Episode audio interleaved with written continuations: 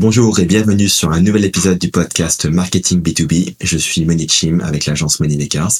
Aujourd'hui, nous sommes avec Myriam Akenyun, Head of Marketing B2B chez Cofidis. Bonjour Myriam, comment vas-tu?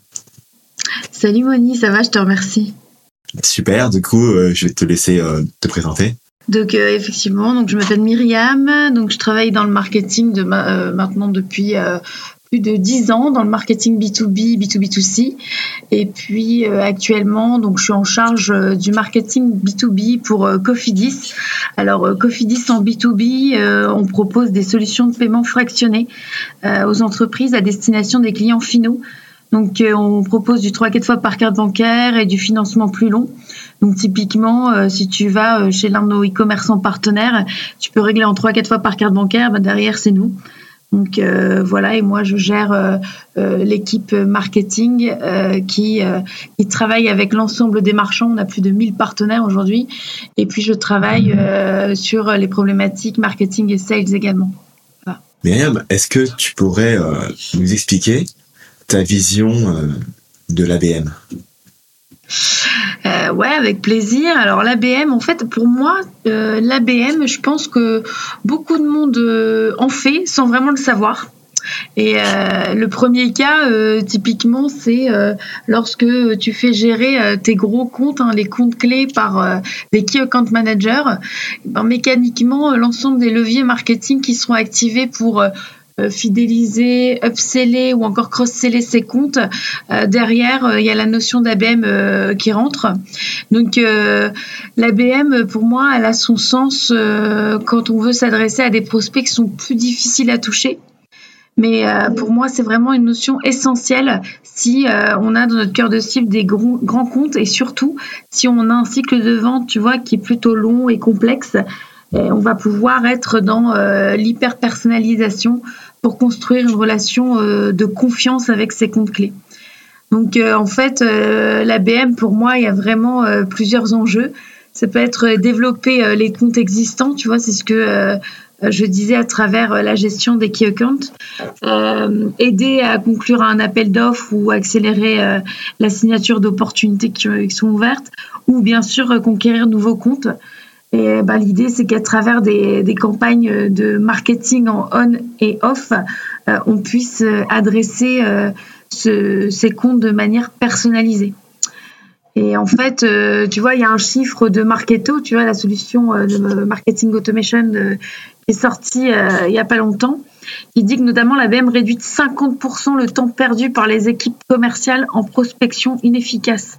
Donc, tu vois, pour moi, la BM, ça a vraiment son sens.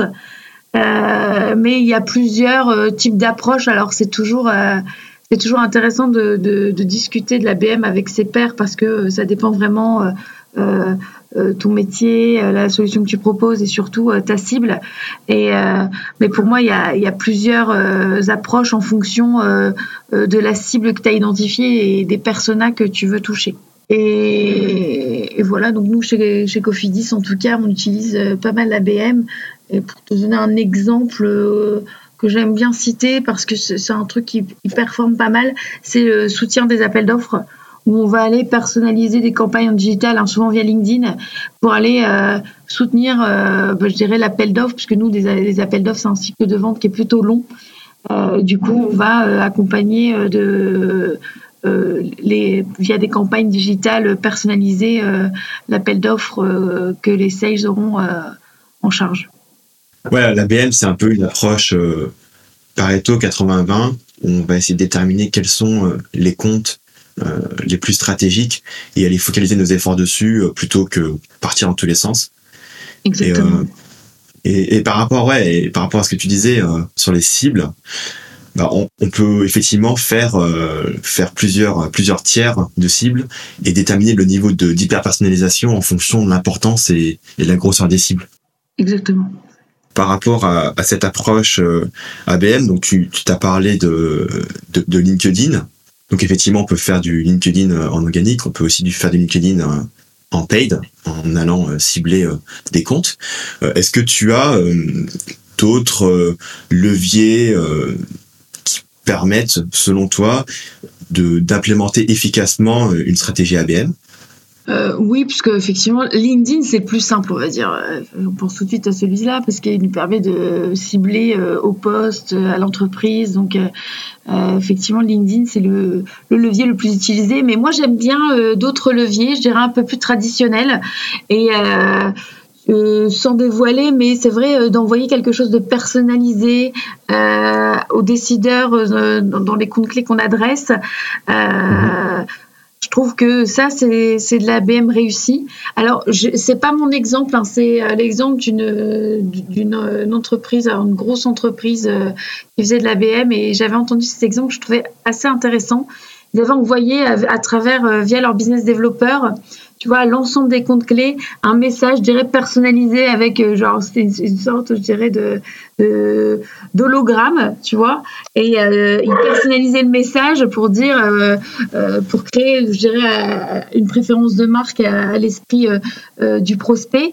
Et cet exemple, alors d'après l'entreprise, sans vouloir la citer, ça avait plutôt bien performé parce que ils reçoivent énormément de choses. Hein. quand, quand tu t'adresses à du C-level, ils reçoivent plein de choses qui, à mon avis, passent la trappe. Mais le fait que ce soit personnalisé avec le message, le prénom et la personne, ça restait et du coup, j'aime bien aussi euh, utiliser euh, des, leviers qui sont plutôt off, plus traditionnels, euh, parce qu'on parle souvent des campagnes digitales, tu vois. Ouais, ouais. Et après, on peut faire aussi une, une, une combinaison dans laquelle on touche la première fois la, personne en digital. On peut éventuellement avoir une conversation avec elle. Par exemple, faire une étude de marché et faire parler différentes personnes, les interviewer. déterminer à travers la conversation quelles sont les passions et intérêts de cette personne. Et après, derrière, envoyer à cette personne un package avec un cadeau euh, hyper personnalisé et potentiellement une proposition pour continuer. Exactement, ouais. Et nous, c'est ce qu'on essaie de faire aussi. Alors, on a un autre levier, hein, et ça, ça va sans doute te parler, Moni, mais on a une chaîne de podcast. Et du coup, ça permet effectivement d'aller euh, s'adresser à, ben, nos cibles, en tout cas euh, nos comptes clés. Donc, c'est clairement de la BM, d'essayer de mieux les connaître pour par la suite pouvoir personnaliser encore plus euh, les messages qu'on va leur adresser en digital ou en off.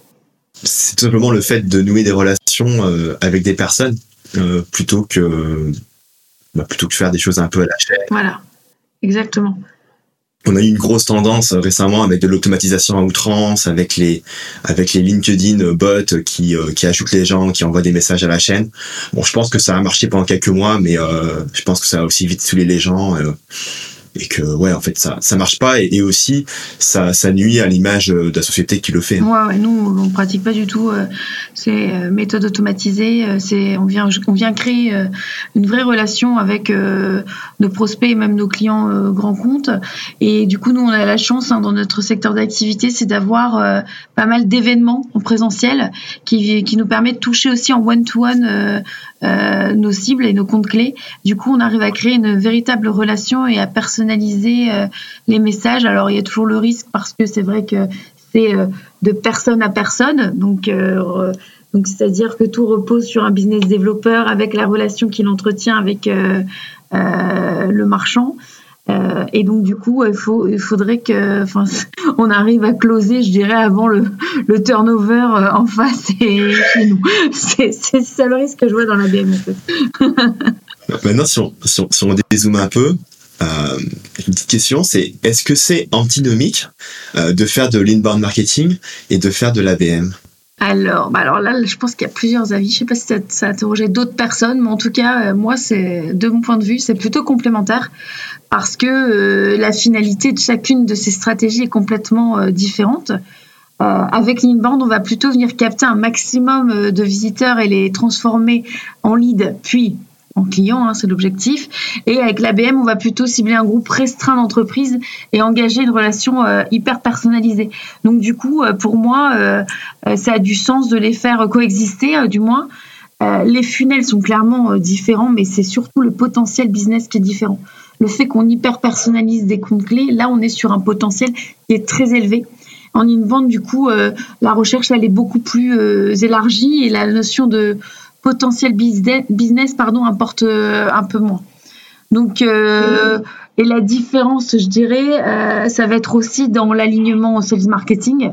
L'inbound, plutôt, on va, ça nécessite pas vraiment de relation étroite avec les sales.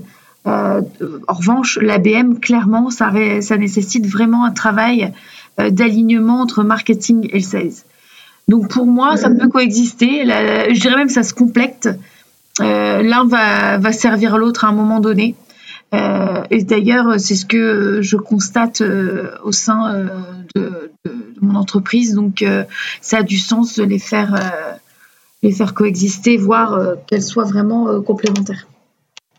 Ouais, je, suis tout à fait d'accord sur la complémentarité. Personnellement, c'est vrai qu'en inbound, on on va faire un petit peu plus de volume et alors qu'en ABM on va faire un petit peu plus bah, de la un peu plus de la, qualité donc beaucoup plus de bah, je dirais plus d'automatisation du coup en, inbound parce que bah, ce volume-là, il, on va pas, on va pas envoyer 500 euh, litres par jour euh, à nos pro, pour, euh, pro sales. donc du coup, il y, a, pas mal de travail de ce côté-là. Après, j'ai, c'était intéressant ce que tu m'as dit. Pourquoi, selon toi, en ABM spécifiquement, il faut qu'il y ait un alignement plus fort entre les sales et le marketing par rapport à l'inbound. Bah, déjà, selon moi, l'ABM, ça se construit avec complètement les sales, c'est-à-dire l'identification des comptes clés, euh, ça, faut que ce soit vraiment fait ensemble tu vois, euh, parce que souvent, dans l'inbound, euh, euh, ce qui se passe, c'est que tu arrives avec des, des MQL pour toi, et pour les sales, ils sont pas vraiment MQL. Donc, du coup, c'est vrai que c'est toujours compliqué de s'aligner. voilà, c'est ça, je pense que c'est l'histoire de beaucoup d'entreprises en B2B pour avoir pas mal échangé sur le sujet. En revanche, l'ABM, du coup, si tu mets bien en amont les sales et que tu identifies avec eux les, les comptes clés, que tu dispatches bien les comptes euh, les comptes dans les équipes sales et qu'il y a un véritable suivi, euh, là, on est vraiment juste pour les soutenir. Et je pense que c'est même eux qui viennent nous solliciter. Tu vois, c'est complètement différent comme démarche. L'inbound, bon, tu arrives avec des campagnes digitales, tu as ramené euh, des leads. Bon, c'est peut-être pas les cibles qu'ils avaient imaginées. c'est un peu plus je ne vais pas dire compliqué, mais c'est différent en tout cas la manière dont on adresse le sujet avec les sales. Tandis que la BM, euh, si c'est bien fait, moi en tout cas, euh, tu n'as aucune difficulté puisque dès le départ, tu es aligné et euh, on a un objectif commun, c'est de signer, de closer et de faire en sorte que le, le prospect soit satisfait, je dirais. Oui, parce qu'en fait, on a une liste de comptes, donc c'est extrêmement clair. Et par rapport au ciblage qu'on va appliquer, on va pas forcément réussir à, à attirer les bonnes personnes. Donc c'est pour ça que c'est plus compliqué, effectivement. Exactement. Mais, euh, mais du coup, voilà, vu que l'inbound et, l'ABM sont des initiatives qui sont complémentaires, euh, selon toi, en, en pratique, euh, comment, comment tu fais pour bien les intégrer ensemble, en fait? En pratique, bah, je pense que c'est le succès hein, de toute façon de chacune des stratégies, c'est le pilotage, le pilotage marketing derrière pour alimenter les sales et du coup pour pour que ce soit, euh, je dirais, euh, pour maintenir la liaison entre euh, l'inbound et la BM. Après, nous, on fait la distinction parce qu'on est des marketeurs, mais du point de vue sales, on, est, on simplifie totalement, je dirais, l'image en ayant un suivi ABM très, très, très précis grâce à la clé de réconciliation entre marketing et sales, gérer le CRM, euh, mais pas que parce que, en tout cas, moi, je suis convaincue que c'est euh, la meilleure des communications, ça reste quand même, j'allais dire présentiel, mais la communication réelle, loin des outils marketing, parce que ça, avec avec le recul, c'est complètement différent. Et, du coup, euh, je pense que euh, pour bien les intégrer ensemble, je pense qu'il faut un, pilotage euh, assez, dirais, qualitatif. Et il faut il faut que le, marketeur, je dirais, communique bien avec, ça dépend de ton orga, mais celui qui s'occupe de l'inbound, celui qui s'occupe de l'ABM pour bien réconcilier les deux et travailler les leads correctement. Voilà quand, tu parles de présentiel, tu parles d'avoir des points dans lesquels les équipes se parlent réellement et, échangent. Mais ça, c'est le sujet d'alignement marketing sales. Enfin, tu vois, euh, on, nous, on, a testé pas mal de choses et puis, euh, pour moi, euh, l'alignement, ça, ça, passe par justement euh, la communication entre le marketing et, les sales. Donc ça, c'est évident. Nous, par exemple, tu vois, on, instaure un point, ben, j'en sors euh, à l'instant euh, toutes les semaines avec les sales pour discuter de l'ensemble des leads et du pipe. Et, et puis, ça, ça, ça, peut passer aussi par des objectifs communs. Tu vois, entre marketing et sales. Alors, ce qui fonctionne bien plutôt dans l'ABM. Ça fonctionne plus dans l'ABM que sur l'inbound parce que l'inbound, tu vois, en marketing, tu vas être plutôt sur la lead gen, par exemple.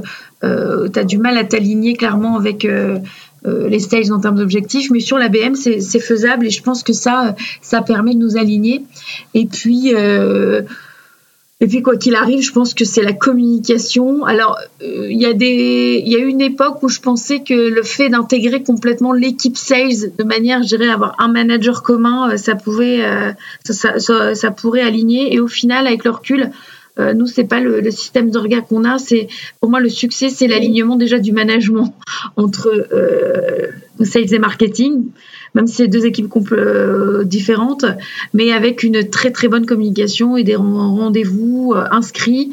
Alors bien entendu le CRM, hein, qui est toujours notre clé de réconciliation. et puis je pense que, alors je dis pas que c'est parfait, mais en tout cas on est sur la bonne voie pour s'aligner si on a cette petite recette.